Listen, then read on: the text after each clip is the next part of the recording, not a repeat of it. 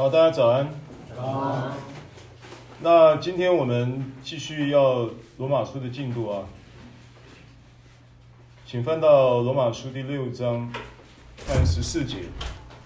好，原则上今天我们会讲这节经文，六章十四节。那这节经文其实是很重要的，罗马书六章的重点，因为我之前提过，它六章的结构，它是在回答问题，六章在延伸这一个。五章二十节的论述，然后六章在论述五章二十节的这一个神学的真理的时候，那首先在开头提出了一个问题，就是一节二节的问题，然后用三到五节去回答这个问题，但是在回答这个问题的同时呢，又用六节到十三节的经文。来说明六三到五节到底在讲什么，然后十四节就是一到十三节的结论，啊，这是之前跟大家讲过的经文的一个结构，啊，六章的结构。那十四节这个结论呢，就相对的是重要的，所以今天呢，我们会用这个经文来跟大家分享。那今天这一个课程的主题叫做在恩典之下的操作。在恩典之下的操作，因为这个经文是这样说的，我们来读，预备，请，罪必不能做你们的主，因为你们不在律法之下，乃在恩典之下。啊，所以它是一个很实际的，针对整个六章延伸五章的神学的论述之后，去剖析了。代表跟含瓜这两个属性，救恩的代表性是五章所说的，救恩的含瓜性是六章所说的，六章前半段所说的，而这个含瓜性的的一个神学的一个论述呢，它就是在同时是在告诉你，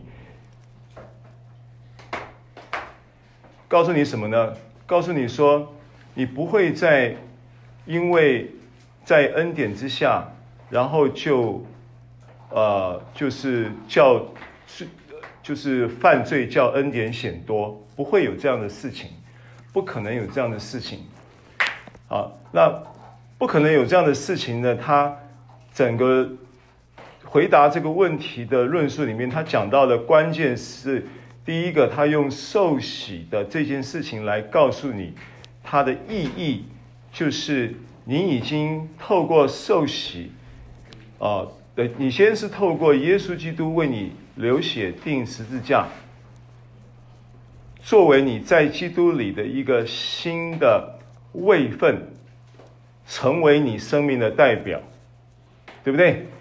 啊，本来你生命的代表人物叫亚当，现在你生命的代表人物叫耶稣基督。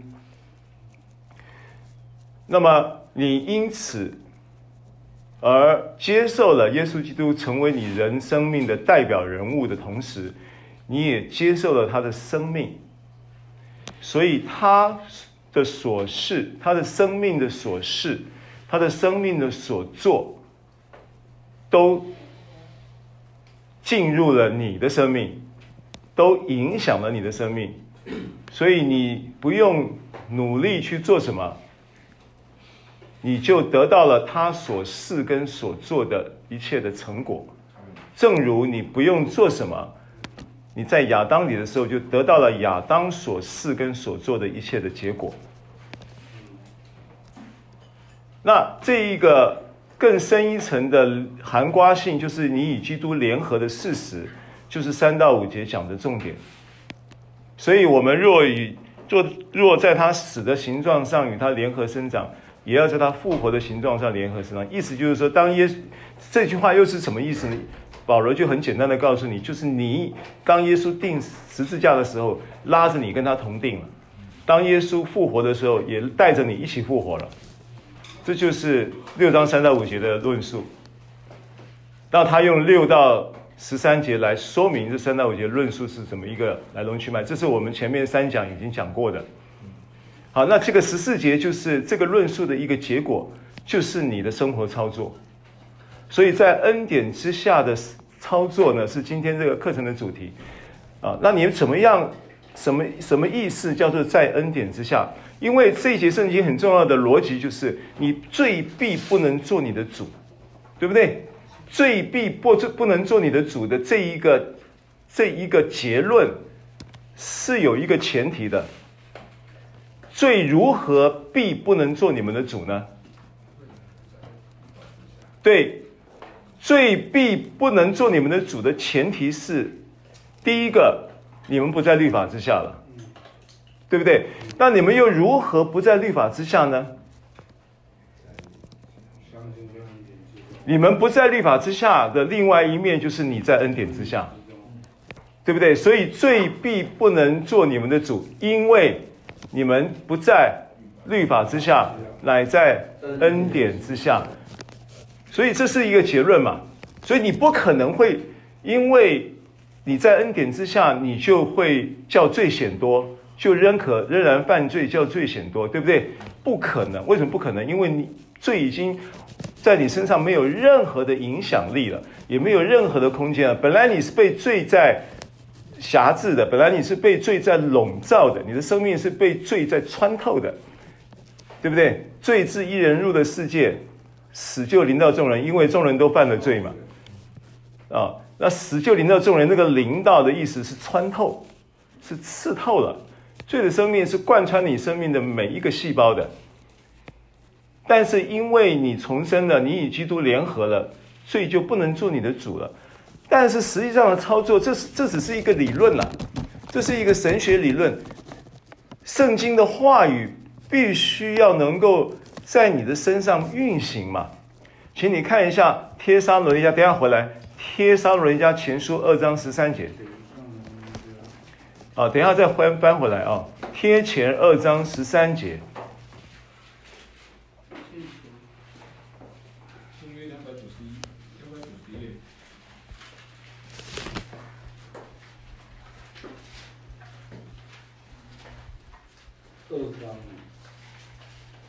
二章十三节。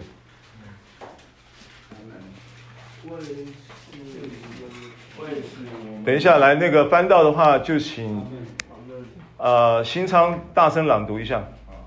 为都看到了。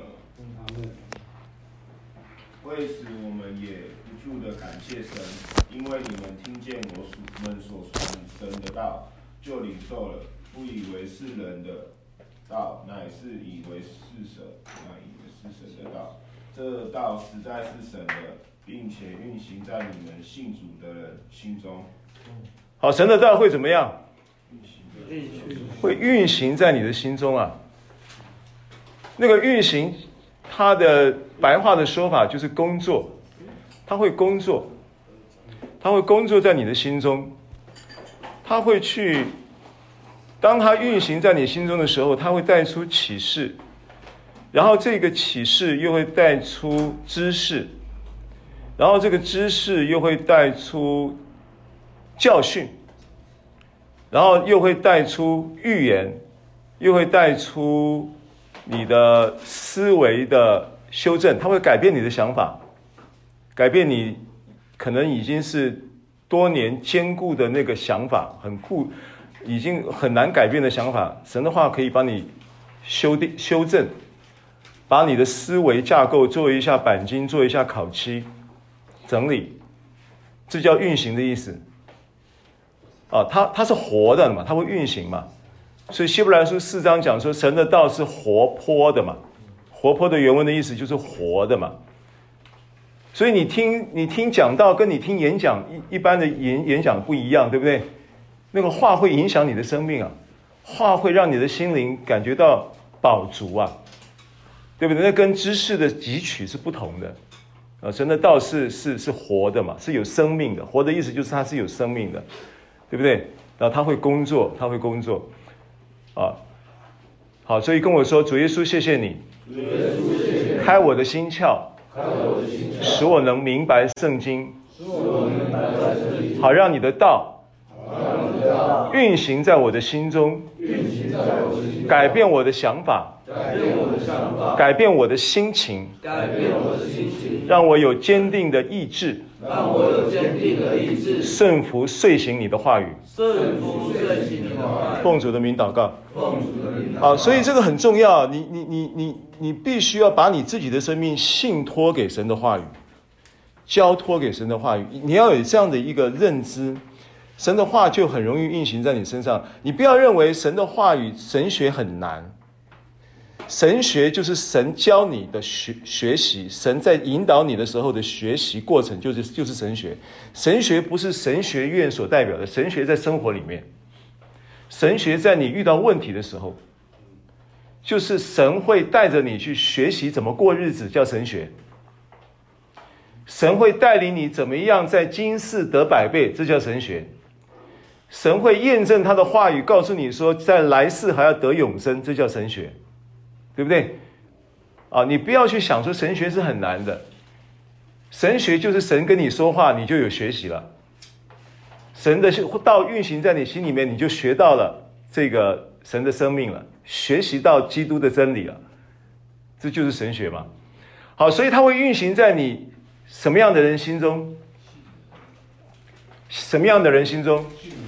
一百八十公分以上的人心中，大学毕业的人心中，IQ 一百二以上人心中，都不是条件嘛？条件只有一个嘛？信，信。我跟你讲，神的道同样在释放，对不对？同样的讲员在在这里教导，在这里讲，对不对？可是每一个人的状态是不一样的。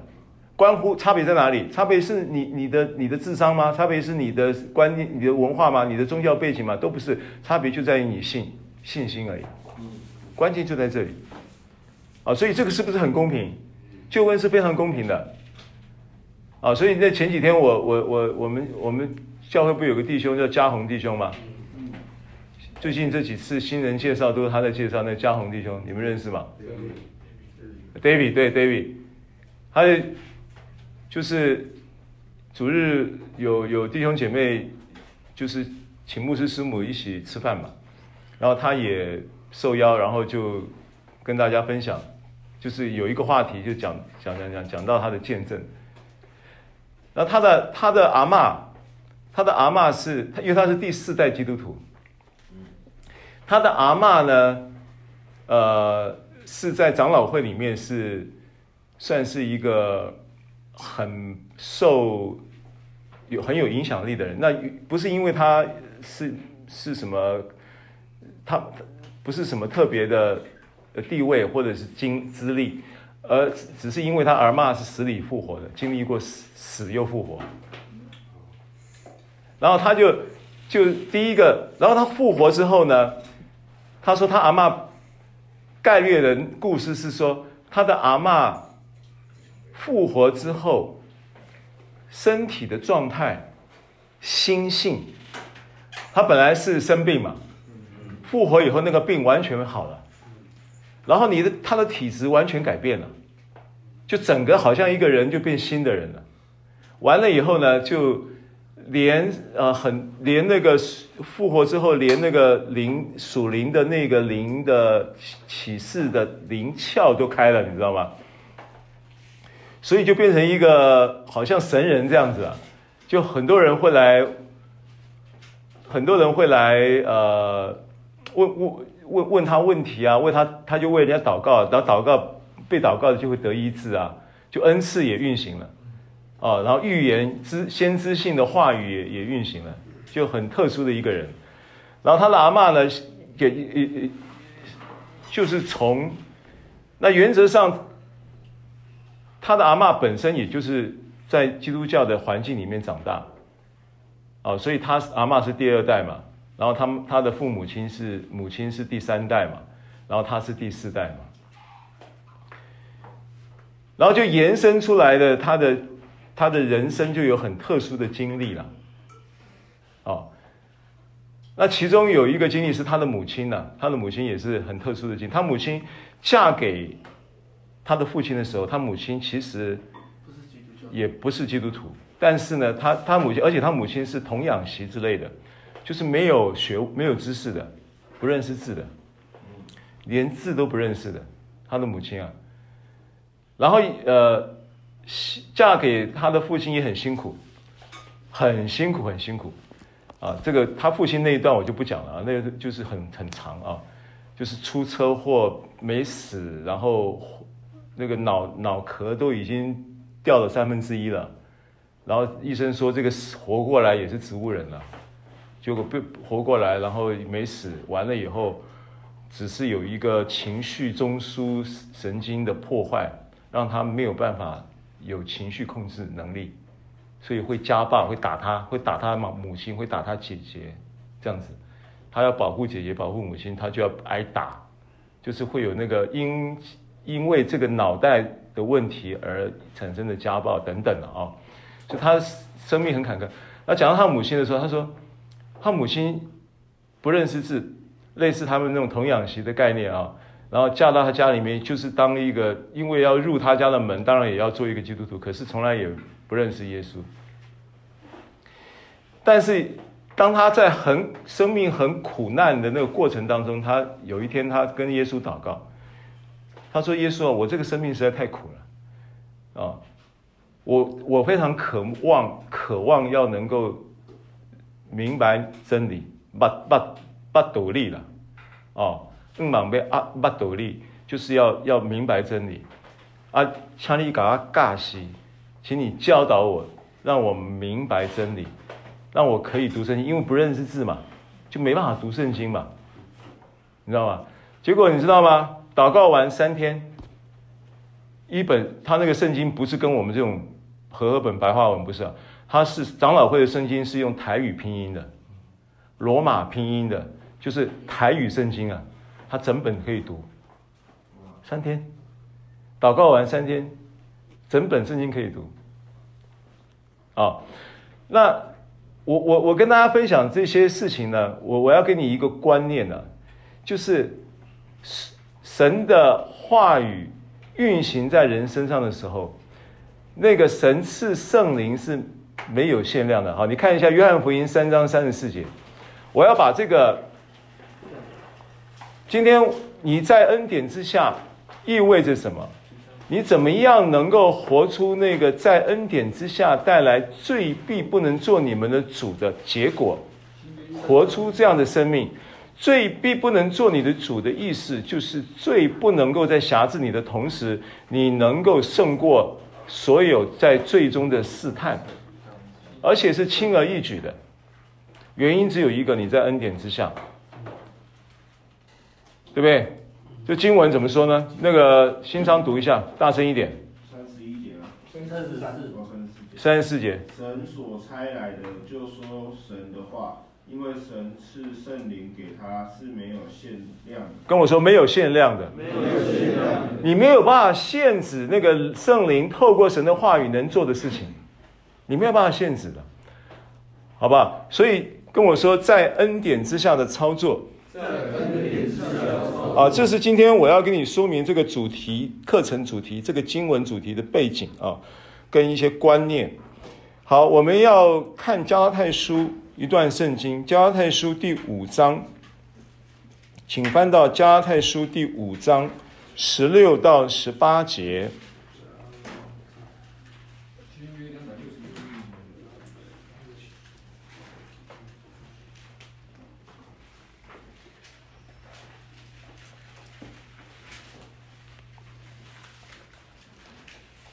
加拉太书第五章十六到十八节。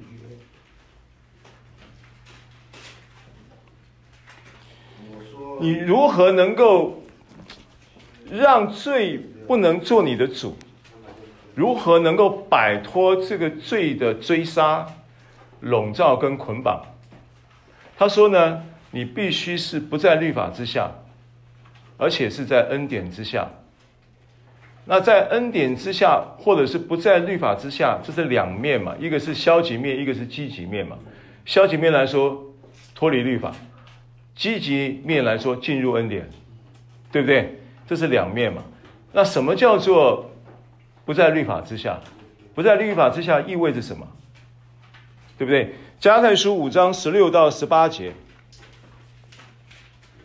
我说你们当顺着圣灵而行，就不放纵肉体的情欲了。你们当顺着圣灵而行，就不放纵肉体的情欲了。十六节对不对？十七节，情，因为情欲和圣灵相争，圣灵和情欲相争，这两个是彼此相敌，使你们不能做所愿意做的。十八节，但你们若被圣灵引导，就不在律法以下。好，答案出来了，对不对？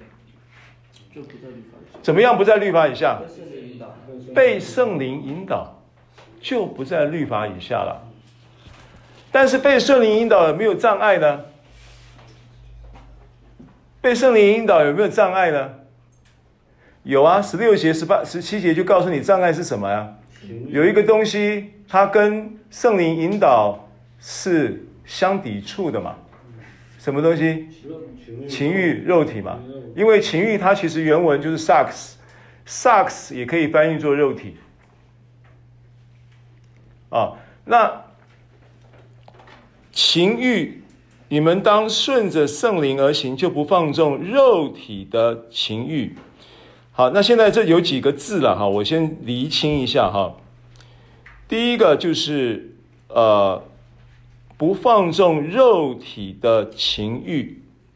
跟我说肉体的情欲，肉体的情欲，肉体这个字，希腊字叫 sarx，对不对？sarx，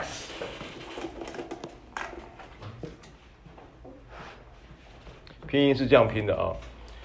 这个是肉体，那跟这个身体是不一样的啊。身体希腊字是另外一个字啊，叫 soma，这个是身体。这个是肉体，这是就是说我们在我们在在中文要把它稍微分别一下的话呢，大概就这么分了。身体当然很好理解嘛，就是你这个人的血肉骨骼嘛，是不是？啊，你整个身体生理运作的这些的系统嘛，整个系统就叫做 soma。身体是一个一个一个物质的人生命的系统，物质的系统啊。那人的生命有有有有什么？身体八，身体是是是生命的一部分，对不对？人的生命还有什么？人的生命还有灵嘛？对不对？人是什么？万物之灵嘛？这个这个灵，造天造地造人之灵的耶和华，有没有？灵啊，然后呢？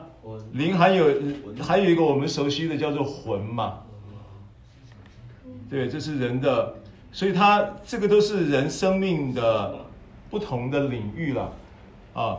灵，它的这个它的生命的用字希腊字呢，应该叫做 pneuma，但是 P 好像不发音啊。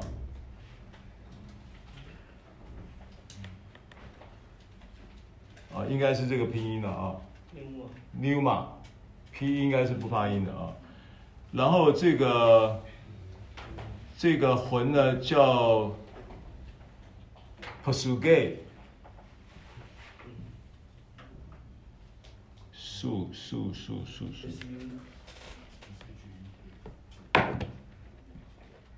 ，G C H A，大概是这样拼音的。啊，这个是 pneuma，这个是 psuche。好，这个是灵魂，这灵魂体。啊，请跟我说灵魂体。灵魂体。好，这个是人的生命的的结构。啊，你要先先了解。好，那那但是呢，肉体又是什么东西呢？因为还有一个 sarx，对不对？sarx 今天在平常你你没有读圣经，你是不会去理解什么叫 sarx 嘛。但圣经却很强调这个撒克斯其实是很 powerful 的嘛？为什么很 powerful？因为它可以跟圣灵相争的、啊，它可以抵抵向圣向圣灵的引导产生一个相反的抗力啊！所以你要了解萨克斯这个东西，然后要怎么样去调整你的生命，对不对？好，看一下罗马书八章。等一下，哎，那个加拉太书五章不要翻掉了，等一下还要回来啊。罗马书八章六节。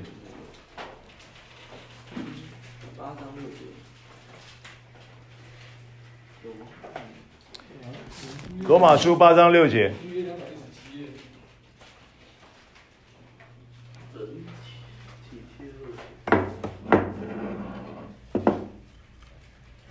啊，丽善读的读一下。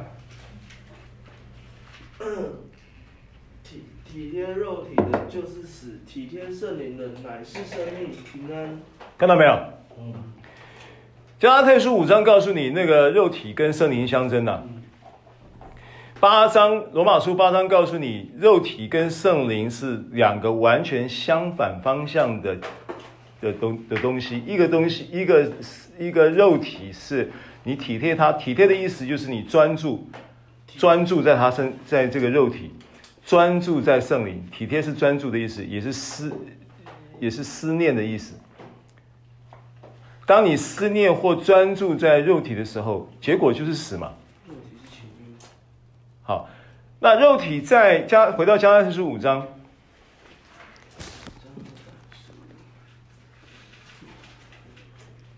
因为这里他会 confuse 了啊，因为你你五章十六节他他讲说不放纵肉体的情欲了，所以他这边第一个情欲出现在十六节，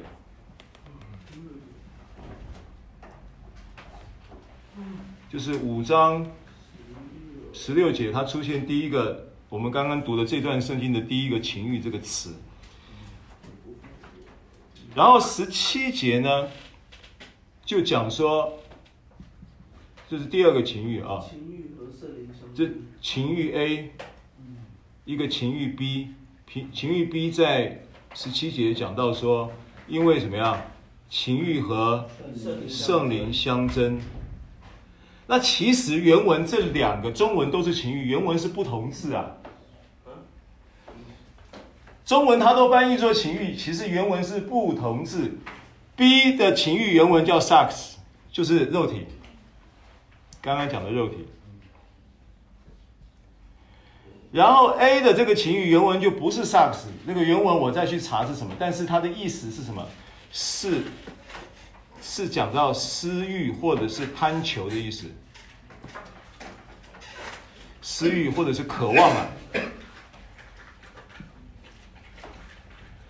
所以五章十六节的 A 情欲原文是一个渴望的意思，所以肉体会有一个渴望，肉体的情欲就是指肉体的渴望。但是五章十七节的情欲呢，这个词原文是 sarx，是讲肉体。阿雷听我，就这两个情欲是不同字，所以你如果读中文，你和合本你会 confuse 肉体的情欲，然后情欲又跟。圣灵相争，情欲没有办法跟圣圣灵相争，是情欲负载在肉体上，肉体跟圣灵相争，因为肉体会有一个情欲，肉体会有一个渴望。这样你听懂了吗？这我主要是要告诉你，这两个字原文是不同字，而第一个 A 情欲的意思其实是一个渴望，而这个渴望是随着肉体会有的，人肉体中会有很多渴望。好，这个时候。这个时候，你要从这一节圣经就可以定义出肉体到底是什么东西。好，跟我说，肉体是一种渴望。肉体是一种渴望。好，渴望什么？肉体渴望什么？这个肉体的渴望在，这个肉体的渴望在人还没有犯罪以前就有了，不是犯罪才有的。这个肉体的渴望，当年还没有犯罪以前，就在夏娃、亚当、夏娃的心里面了。不然他不会有什么犯罪的行为。他不是罪，肉体的渴望不是罪，可是肉体本身延伸出的这个渴望，你要满足它的时候，你就会有罪行才会满足。它是个渴望的。好，到底渴望什么？那你要去研究亚当夏娃当年为什么会去吃分别善恶树的果子。啊？渴望。渴望，想像神一样。好，为什么他想像神一样？权柄。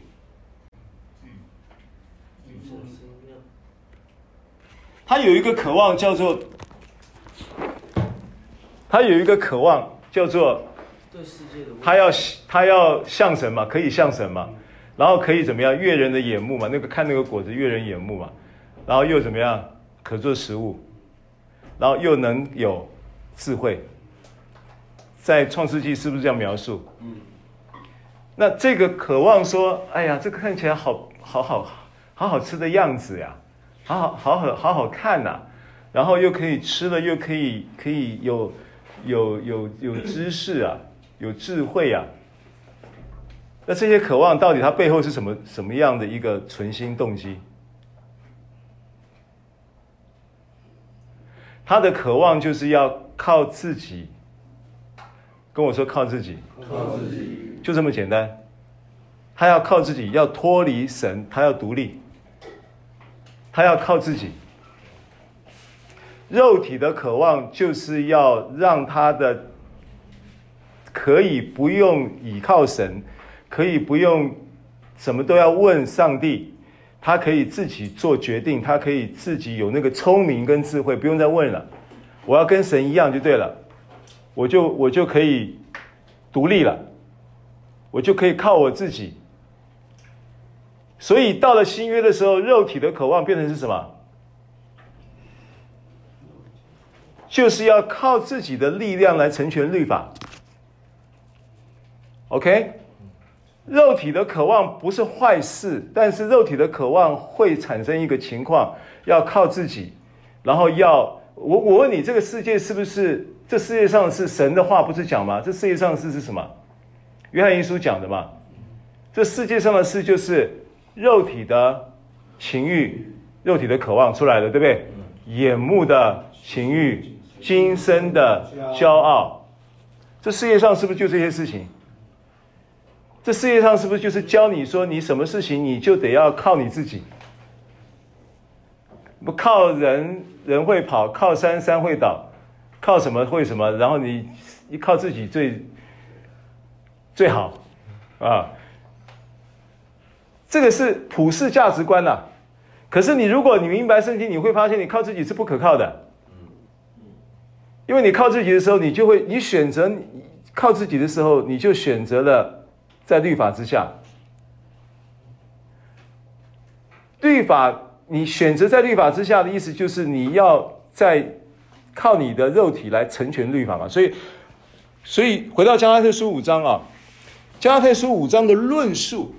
这一段圣经的论述，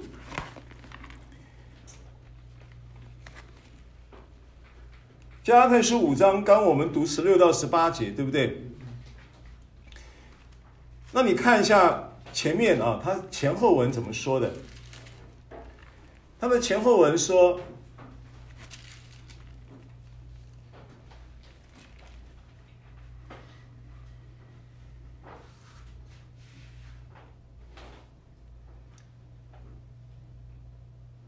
好，譬如说，呃，你从一节开始，你的你看哈，基督释放了我们，叫我们得以自由，所以要站立得稳，不要再被奴仆的恶挟制。这奴仆的恶是什么？律法啊，对不对？我保罗告诉你们，若受割礼，基督就与你们无异了。我在指着凡受割礼的人，确实的说，他是欠着行全律法的债。你们这要。靠律法称义的是与基督隔绝，从恩典中坠落了啊！什么叫做靠律法称义？就是靠你自己的行为来称义嘛？是不是肉体的渴望？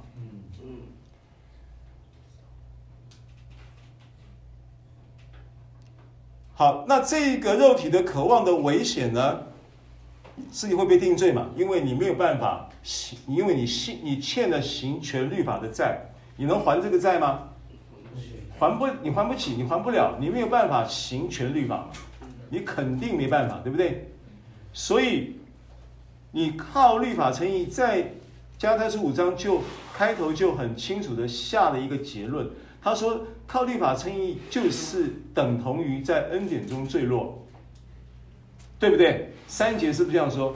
而且他讲的很绝对啊，是与基督隔绝，在恩典中坠落。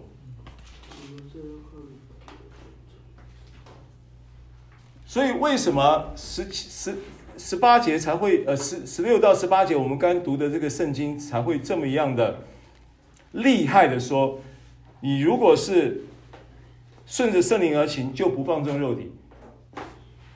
那你不放纵肉体的情欲，其实意思就是说，你不会去想要专注的、热切的去追求，或者是专注体贴那个肉体渴望被成全、被满足嘛。放纵肉体的技术性的说法，按照圣经，就是因为他说体贴肉体的就是死，体贴就是思念、专注的意思嘛，你就不会专注在肉体的渴望要去满足它，对不对？以至于放纵肉体。好，那所以这件事情，他为什么会让人这么让保罗这么样的一个又恳切，然后语语气又这么重的去讲这件事情呢？好，请你往回到呃六十八节。但你们若被圣灵引导，就不在律法以下，对不对？好，换句话说，如果你是顺着肉体的情欲、肉体的事，啊，因为我刚才已经跟你讲了，除了五章十六节的情欲 A。A 情欲是讲到渴望以外，十七节的情欲，还有十八节，呃十九节情欲的事有没有？十九节是不是讲到情欲？啊，这这个几个情欲，十七、十九的情欲都是肉体，都是原文都是肉体，sarx。好。所以十九节可以讲肉体的事喽，按照原文的翻译，是不是肉体的事？啊，所以现在我建议你在你的圣经上做个注记，除了十六节的情欲，你不管它，十十十七十十九节讲到了三个情欲嘛，因为情欲和圣灵相争，圣灵和情欲相争，十九节情欲的事都是显而易见的，有没有？嗯，这个情欲通通把它注记一下，是肉体。好，那肉体的事从哪里开始启动呢？从要脱离神而独立启动嘛，从要靠自己来成全律法启动嘛，对不对？是不是从这里出发的？从这里出发，怎么会走到十九节来呢？怎么会情欲的事就是肉体的事？它不是就是一个渴望要来独立自主，然后不用依靠神，可以靠自己。然后让让自己在行为上可以成全律法，结果成全不了的情况，这样被定罪。你要知道，人被定罪的心态会是怎么样？被定罪的心态当然不舒服，对不对？不舒服的时候，你会自责，对不对？自责会让你变好吗？自责会让你更多、更频繁的在情感跟思想上跟这个罪的事实一直在磨合嘛。然后罪罪在。在你的思想跟情感上，你一直在自我自责、自我定罪的过程中，会跟你的生命更怎么样？更深的融合嘛，对不对？然后在你生命中，它挥之不去的影响，然后会反而会让你更容易放纵嘛，因为肉体的私欲是存在的嘛，肉体的情欲是存在的嘛，它会让你更放纵嘛，对不对？所以十九节才会有这个结果，就好像我举个例子好了。今天如果你开一部车是二五二七，如果不小心礼拜一右边前面叶子板碰了一下，然后下礼拜二左后方的叶子板又碰了一下，从此以后你开这部车你就不会那么在意，停车也不会那么注意了，反正已经撞到了，撞到了。但如果这个车呢是干干净净的、亮的，然后也上了镀了膜的，你然后呢，这个车库你一尘不染的车库开出去的，你停车的时候你会格外的小心小心嘛。好，所以十九节的到开始的这一段话语，你们看一下圣经好吗？我来读好不好？肉体的事，对不对？原文萨克斯啊，都是显而易见的，就如奸淫、污秽、邪荡、拜偶像、邪术、仇恨、增进、记恨、恼怒、结党、纷争、异端、嫉妒、醉酒、荒宴等类。哇，怎么冒出这么多事儿啊？就从一个要靠要靠自己的一己之力要来成全律法的心态，就是要脱离神而独立与神同等，要向神的这样的动机跟渴望，就延伸出这些结果。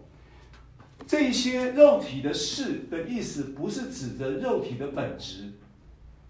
肉体的渴望跟本质，其实是要好，要做好，要成全律法。但是他做不好，为什么做不好？为什么做不好？因为坠入了，自一人入的世界嘛。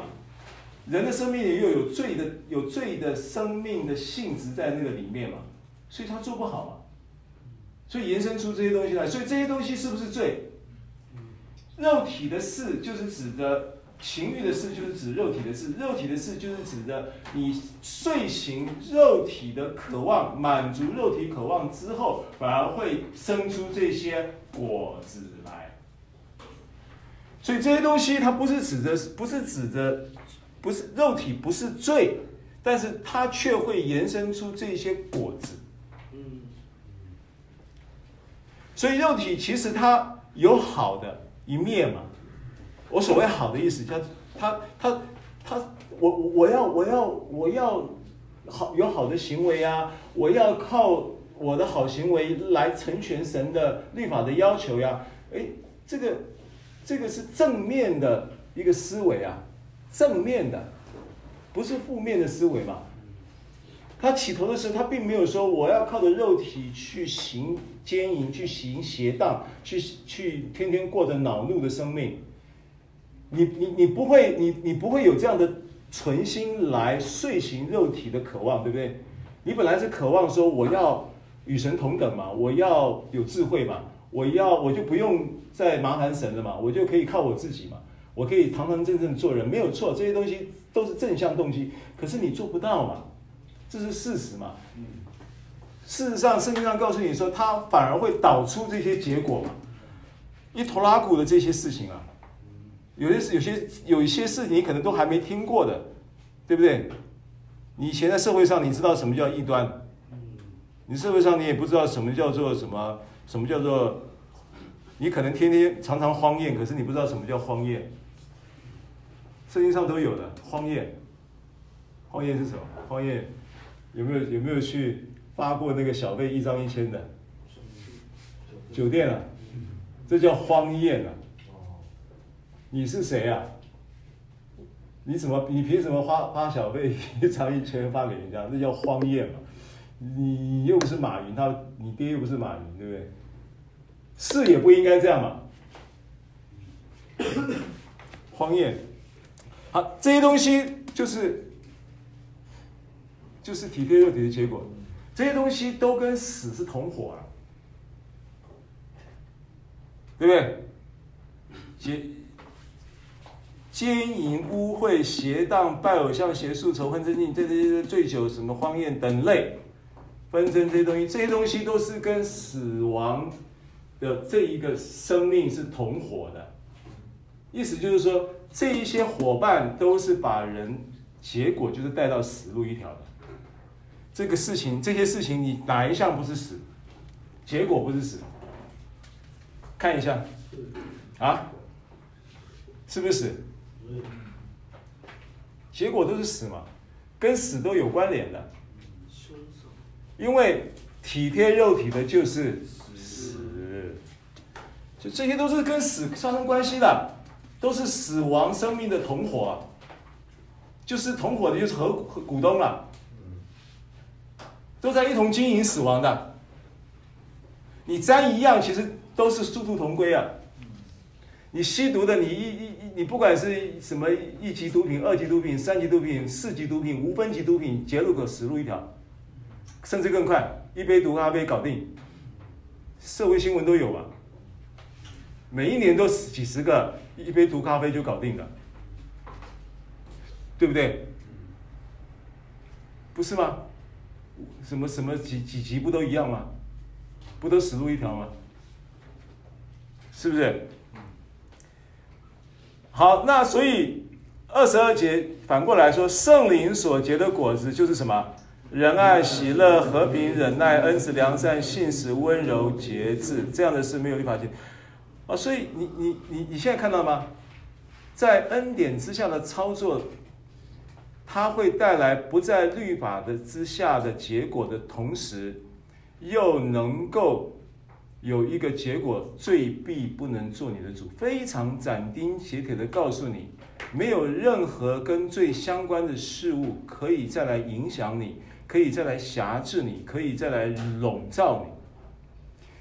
如果你这个生命是这样子，我简单的讲啊，罪必不能做你的主的意思，它不只是在行为上能够脱离那个行为，重点还是。重点是你在意念里这个东西，在意你的意念里，你可以怎么样？你可以可以十年不吸毒，可是你天天想着要吸毒，可不可以？有没有这种事？有啊，你在监狱里面啊，你关十年，你你 你十年都不吸毒，可是你天天想着吸毒啊？可以啊，当然可以啊。可是你可不可以？你可不可以说你今天你倒倒过来说？倒过来说，就是你可以这个天天都有机会可以吸毒，可是你就一一天都没碰，有没有这种可能？有没有这种人呐？当然有啊，肯定有啊。所以这两个状态就是律法跟恩典的，我要解释在恩典之下的意义啊。好，所以在恩典之下，回到十八节，关键今天我要跟你分享的是十八节。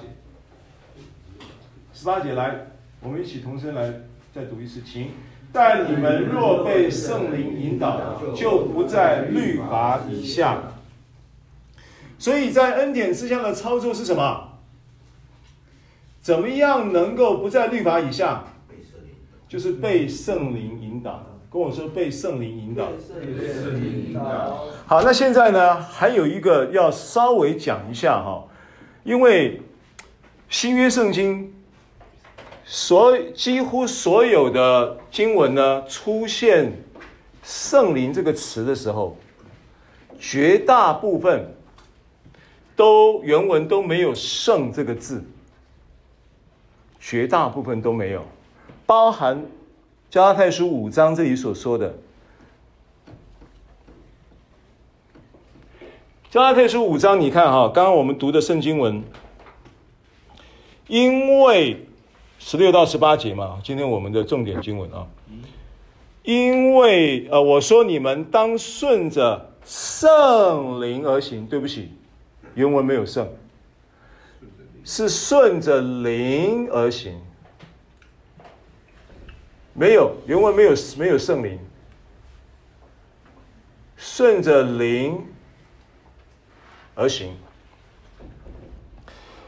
然后你顺着灵而行，就有一个结果叫就不放纵肉体的渴望了，就不放纵肉体的情欲了。顺着灵而行，你就会产生另外一种渴望，然后这一个渴望。会在顺着圣灵而行当中被满足。人的生命是必须有渴望的。人的生命被他的渴望被满足了以后，他就不会再去想要去抓其他的东西来满足，就不会去产生枝很多渴枝枝节节的渴望。人生命主要的渴望是什么？爱，这是人生命主要的渴望，所以神就是爱，神就要满就要满足你的渴望，这是人生命所有基本的渴望。为什么肉体它要去脱离神独立？为什么肉体它渴望要去呃靠靠着自己的行为来满完成律法？为什么？因为他希望能够透过这个过程，他能够得到掌声嘛。得到认同嘛，至少可以得到他对方的认同，或者是自我认同，甚至他渴望说，这个耶和华神也可以认同他嘛。甚至啊，就好像一对父子，父亲从来没有跟孩子说“我爱你”，孩子就以为父亲不一定爱他，孩子就要很就很想要做一些讨父亲欢喜的事情，但是做的又很幼稚，反而父亲说啊，你你跟他什么西跟那你冲下，反正就弄得父亲也很烦。然后父亲看到孩子就烦，孩子就以为说父亲不爱他。其实父亲每天到外面上班工作，就是为了养家活口。他的行动就已经告诉你，他是因为爱他在在养家活口啊。但是孩子不理解啊，就好像一个信徒不知道父神怎么样爱他的意思一样，就想要东搞西搞来讨父亲的欢喜嘛。动机还是要被爱啊，渴望这个基础的渴望就是这个。生命，你的生命会从这个出发，然后去导出很多很多的行为。如果你没有被爱到的话，你就会，你没有得到父亲的爱，你没有的，你可能就从其他的界面，爱有很多的界面嘛，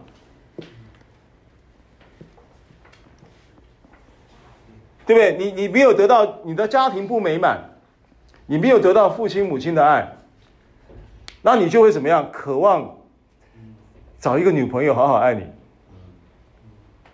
你就把那个女朋友想要成为你你你家人的亲属的那个爱的失落的补还，嗯，然后那女朋友呢就压力很大，你因为你的你的要求很高嘛，你的需求很，他没办法满足你，然后你就女朋友会一个换一个，他压力很大，你也觉得不他不能满足，你然后你就一个换一个，这个背后其实跟都是爱爱。渴望，这个渴望没有被满，没有被满足。好，所以这个经文呢，我回过头来要讲啊，十七节因为情欲和圣灵相争嘛啊，刚刚讲到十六节说顺着圣灵而行，原文没有圣。十七节说因为情欲和圣灵相争，原文也没有圣，对不对？这是十六节，然后十七节原文也是没有圣，情欲和。和灵相争，那这个情欲是什么？肉体嘛，对不对？这是 B 嘛，情欲 B 是 sucks，。肉体呢和灵相争，原文没有圣。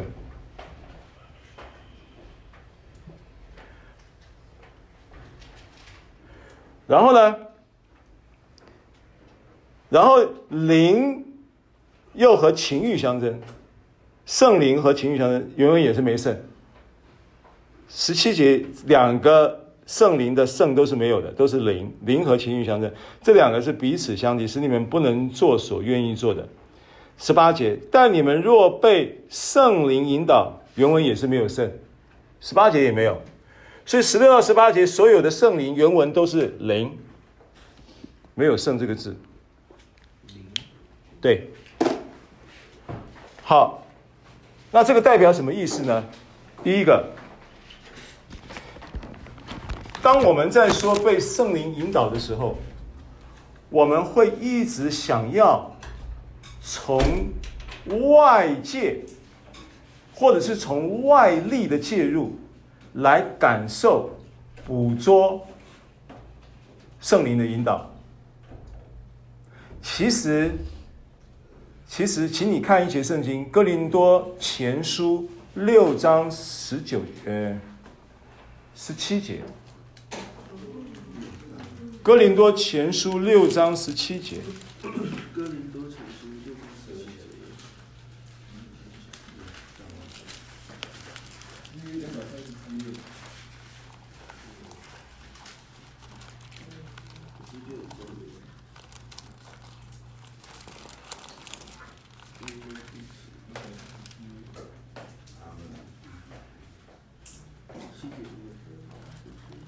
六章十七节，十七节，十七节预备，请，但与主联合的，便是与主成为一灵。好，现在你跟神联合了没有？透过耶稣基督，你已经跟神联合了，对不对？你要知道，耶稣在你里面，你与基督联合的同时，那个基督是借着圣灵而感孕，道成肉身，然后又在圣灵把他从死里复活的灵，叫做基督的灵啊。所以，当你与基督联合的时候，你已经透过神耶稣基督与神联合了。与神联合是什么概念？你知道吗？与神联合的概念是父、子、圣灵都跟你联合了。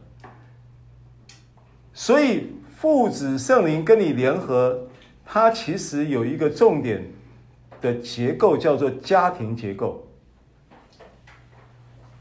父子关系是不是家庭关系？圣灵代表母亲嘛？为什么？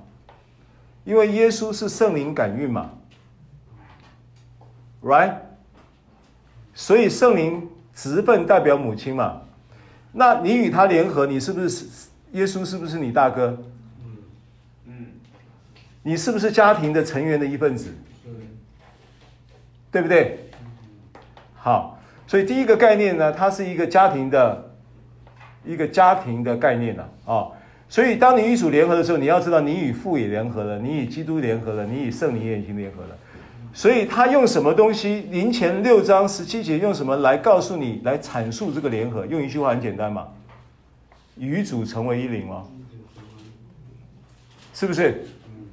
好，所以当加拉太书五章说到这个灵的时候，有没有包含圣灵？有啊，你与主成为一灵，这个灵有没有圣灵？这个灵是已经是不是单纯是你的灵了？这个灵也不单纯是圣灵了。这个灵包含了父的灵、子的灵、圣灵的灵跟你的灵都已经合成一灵了，因为它是一个家，它是一个联合，它是一个家庭。这个家庭是一个天上的神仙家庭啊！你是这个神仙家庭的成员呐。而且这个是永恒的神仙家庭，是不会拆散的，是永远与你同在的。圣经上是不是这样讲？好，所以我讲这个意思的概念是说，你要有一个这样的真理的概念，不要再想说，当我被圣灵引导的时候，圣灵一个引导，他要透过一个什么兆头，透过这个什么羊毛，在这个。干地上羊毛是湿的，然后又要透过这个干地变成湿地，羊毛是干的。基甸嘛，基甸不是有跟神要这个，这个叫做 sign 嘛，叫做兆头嘛。基甸被呼召的时候啊，他很龟毛啊，他胆子很小，他不愿意被呼召，他不愿意答应，他要一直确认说这个到底是不是神的呼召，就跟神说，那你就让这个广这个场地上这个。羊毛是干的，然后地是湿的。结果隔天真的羊毛是干的，地是湿的。那奇怪了，那羊毛也在这个场地场上，为什么羊毛是干，地是湿的？那神做的嘛。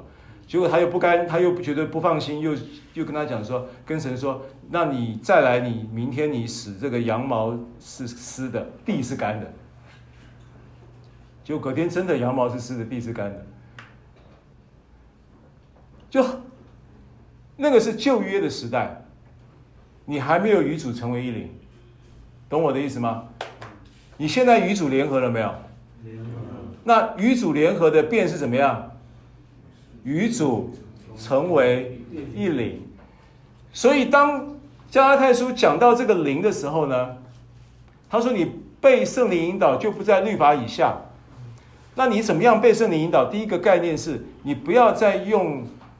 外，你不要有一个意识状态，说神会用外在的任何的什么样的一些的这种啊现象，或者是外在的兆头或者什么东西来引导你。没有神在你里面，你反而要更多的意识到什么？神的灵就在你里面，你要更多的意识到你是一个灵，你有一个魂。住在一个身体里，你要更多的意识到你里面，因为你已经习惯所有的行为反应，所有的说话形式，通通都是依据外在环境带来回应，你已经习惯了。包含属灵的被圣灵引导的这件事，你都已经是这种操作模式。你是不是习惯性的是以外来人对你说什么作为什么回应的依据？你你是不是已经习惯你你在环境中看见什么，然后你听见什么，然后你感受到什么？你依据你所听见、所看见跟你所感受的外在环境。来回应你的说话，用你的说话来回应，用你的形式来回应。你已经习惯这样子，对不对？现在你被圣灵引导，先习惯一件事情：凡事先把，不是要你不理会外在的环境，不是不是要你不理会，是你要先不要只依据这个，你要回到你的那个意识到你是你的灵里面，你已经与主联合。主已经在你的灵里面，而且永远与你同在。包含你在读圣经的时候，包含你在聆听神的话语的时候，包含你在做任何生活中任何事情的时候，你都要意识到说，神的灵在你里面，神的灵会引导你，神的灵在你里面，神的灵会引导你。好，当你这样子意识，你的意识是这样子，你已经在联合的实际里面了。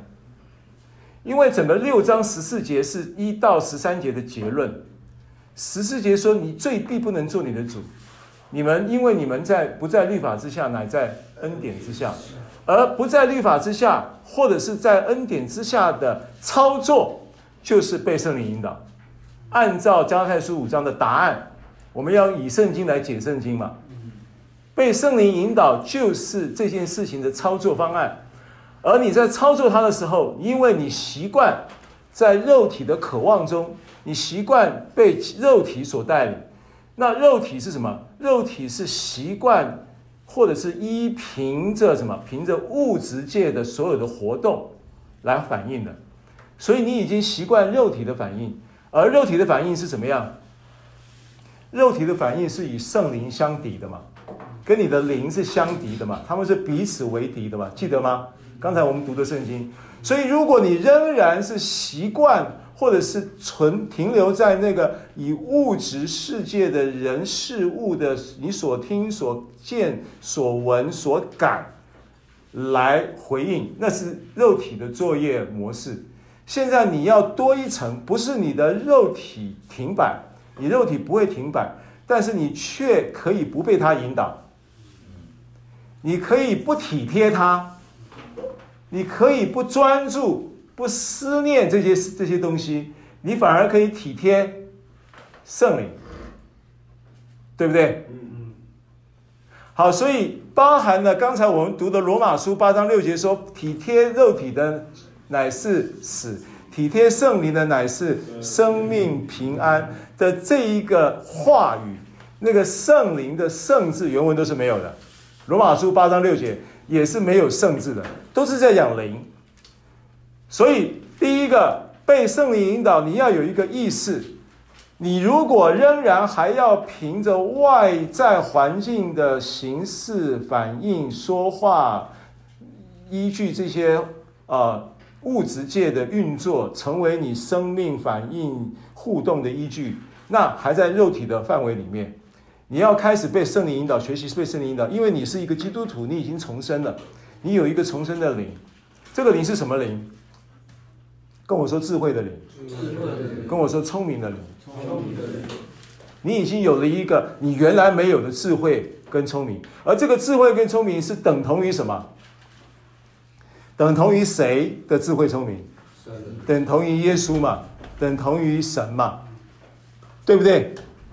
所以你的你任何事情，你可以透过这个意识回到这个意识状态里面，体贴灵啊，然后去怎么样？去凭着这个感动来引导你，凭着这个灵来引导你，对不对？所以当生活当中有许多事情发生的时候，你已经习惯的原来的操作模式，你稍微停一下，你先回到这个里面。好，那怎么样回来？我跟你很简单，放言祷告。你碰到什么事情，你在听人家讲话，有时候你在听说听人家说话，你想要理解他这个话，或者是说你想要去捕捉他的情绪，或者你想要去想要去掌握你们的对话的同时，你能够帮助到他。比方这样说，你在一边听的时候，你一边心里面方言祷告，你的回话都会有智慧。我跟你说，这个是很真实的东西。圣灵在人的灵里，人的灵与因为与基督联合，所以呢，与主就成为一灵。而这个灵里面，它有智慧，有聪明，灵里面有许多许多许多圣经中所讲的啊，你看一下哥罗西书二章。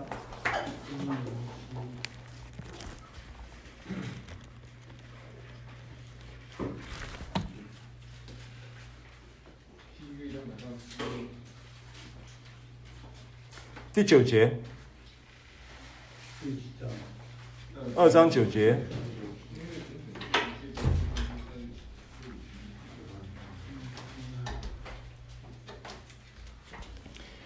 九节这边有一段圣经哈，九节开始，他因为神本性一切的丰盛都有形有体的居住在基督里面，你们在他里面也得了丰盛。他是各样执政掌权者的元首，你们在他里面也是受了不是人手所行的割礼，乃是基督使你们脱去肉体情欲的割礼，看到吗？所以你居住在基督里面的意思就是，其实是基督在你里面，而你在依着那个灵的引导的时候，你就是在基督里生活了，他就会。让你去尝鲜到那个叫做什么？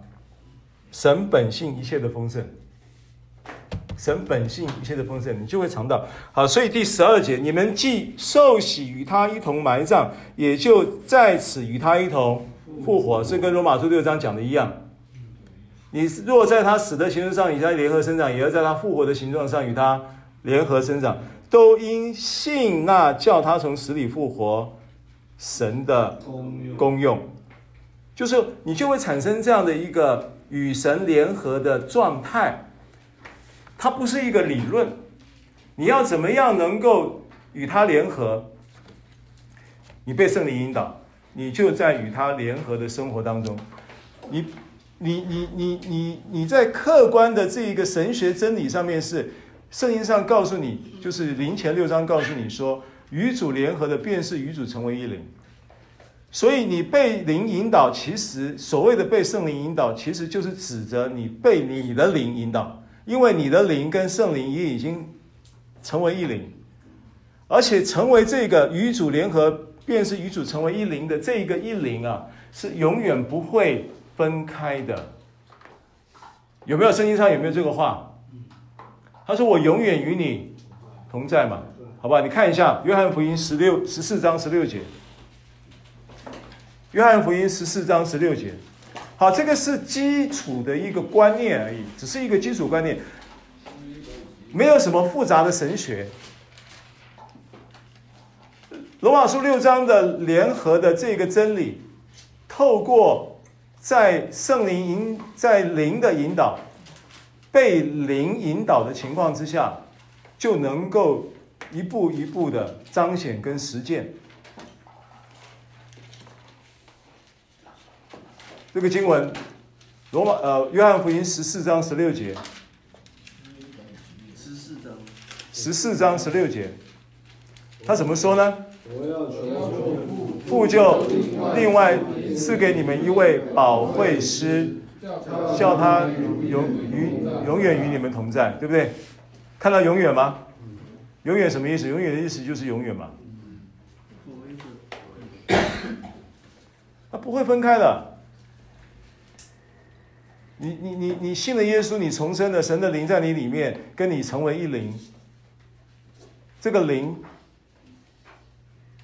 就着你的生命而言，你的灵魂体的三个部分的生命，有一个灵的部分就已经是永远被 fix 在那个地方，就是一个永恒的丰满状态在那个地方。好，那现在你开始被灵引导，当你在生活中。你你你，因为被灵引导，它有有很多，它它它是一个一个一个一个教导，但实际上你在生活中去操作它的时候，你你你该如何被引导？因为这是一这被圣灵引导，或者是我们讲今天讲被灵引导，我要强调被灵引导的意思，其实意思在告诉你说，你要回到这个里面。不要一直从外面，因为你习惯从外面，你习惯把圣灵都当作是一个外力要介入你的生命，它已经在你里面了。你要更多的意识到的是你的里面，不是更多的去呼应你的外在环境、外在的变人人的这个行为说话，然后依据那一些来作为你生命的反应。你要学习回到你的灵里面，你的身体是不是神的殿？是。那你回到灵里面，是不是就回到了殿里面的什么？神的殿是不是有圣所、有至圣所、有外院子？那你敬拜神的时候，你是在至圣所敬拜，还是在外院子敬拜？至圣所嘛，敬拜是跟神一对一的那一个关系嘛。敬拜是指一个关系嘛？敬拜不是指着每个主日的时候的唱唱歌，那个叫敬拜。敬拜是一个生命嘛，对不对？好，那你怎么样敬拜？你是在被灵引导的状态下生活，这就，是敬拜。你被灵引导的状态下，是不是意味着你在至圣所取得资讯？你在至圣所取得资讯，是不是意味着你已经在至圣所跟神交流之后，他回应你的那个话，或者是那个感动，是不是叫做资讯？那那个资讯的总和叫什么呢？叫做生命平安嘛。你生命要平安吗？生活要充满了这个平安的祝福吗？平安它是各方面的兴盛，平安是各方面的富足，平安是各面的健康嘛。平安小弄这个词是这个意思嘛？你可以活得这么样的健康，活得这么样的兴盛，活得这么样的祝福蒙福，对不对？那这个就是今天我要讲被圣灵引导的一个概念，在恩典之下的一个操作，就是这样的一个概念。好，那实际上怎么做？你要怎么样被引导？因为其实你习惯的是肉体的反应嘛。那现在我圣经告诉你说，肉体的情欲、肉体的渴望，你去满足它，其实结果就是死嘛，对不对？我举了很多圣经告诉你，甚至保罗都还把他这些项目死的伙伴都已经帮你列出来，死死亡死亡股份有限公司的股东名册都已经给你了嘛。加拉太书五章十九节、二十节就是这些嘛，对不对？那你你你你停留在这样的一个模式里面，当然就与圣灵相争嘛，与灵相争嘛。所以你要回到体贴那个灵，对不对？这个灵是不是真实存在？真实存在的，你信得住，你会感感受到那个灵是存在的，你会感受到的，对不对？而你意识到它存在，同时你也意识到它在你里面会跟你说话。他，你意识到他在里面会跟你说话的时候，你会怎么样？你会不会渴望听到他说话？你意识到他的灵会跟你说话的同时，你是不是会不会一会不会渴望跟他说话？这叫祷告喽。如果你今天在肉体中操作的时候，把祷告就变成是一个形式。所以，为什么说你被灵引导，然后你在灵里面的那个祷告，对不对？你你你你看一下罗马书八章二十六节、二十七节，我们快要结束了啊！八点五十九分下课啊，走出去差不多一分钟，九点出门。我是十点的课，今天早上十点的课，所以我穿的是要上课的衣服。罗马书八章二六二七。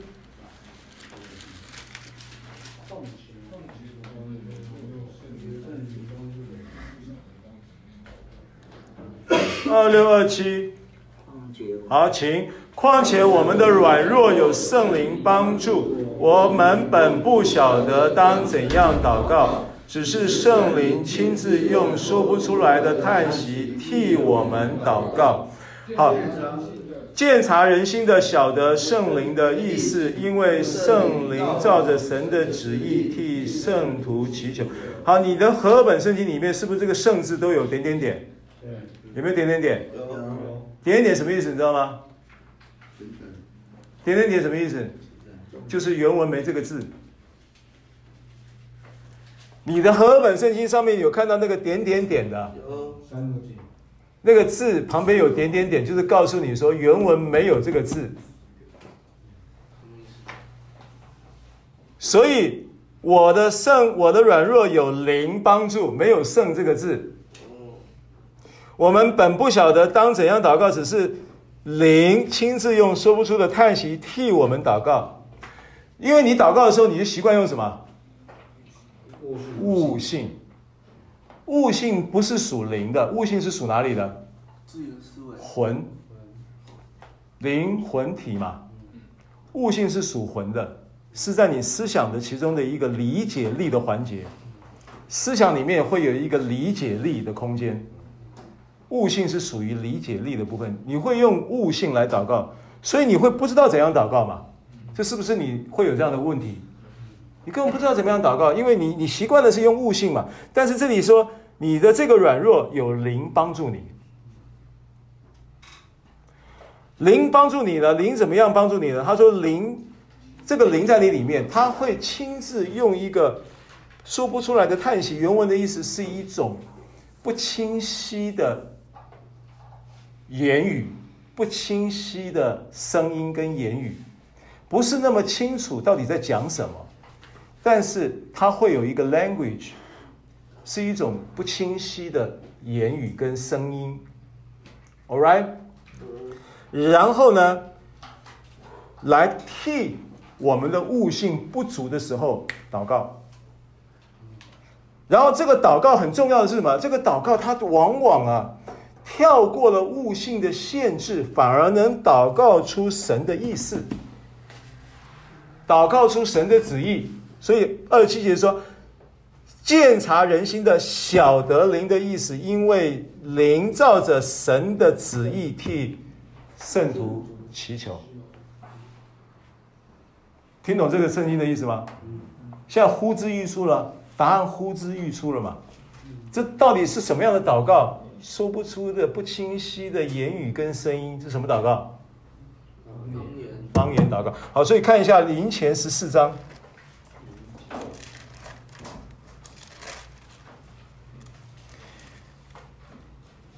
哥林多前书第十四章。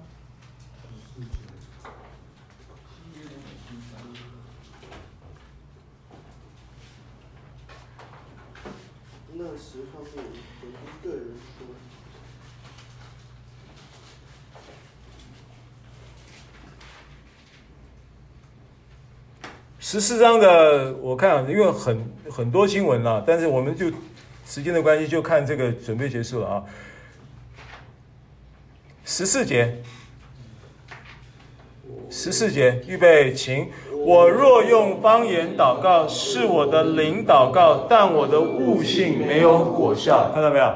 跳过悟性，悟性没有果效，意思是越过悟性的限制。你的悟性有限嘛？你的理解力有限嘛？你对于神奥秘事情你不理解，嗯。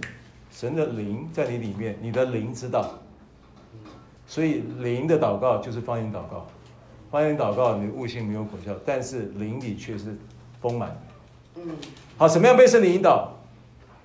在恩典之下的操作，第一个被圣灵引导，就是不在律法之下，就在恩典之下，对不对？这个逻辑你通吗？好，在恩典之下的这样的一个操作的第一件事情，被圣灵引导的主轴操作就是。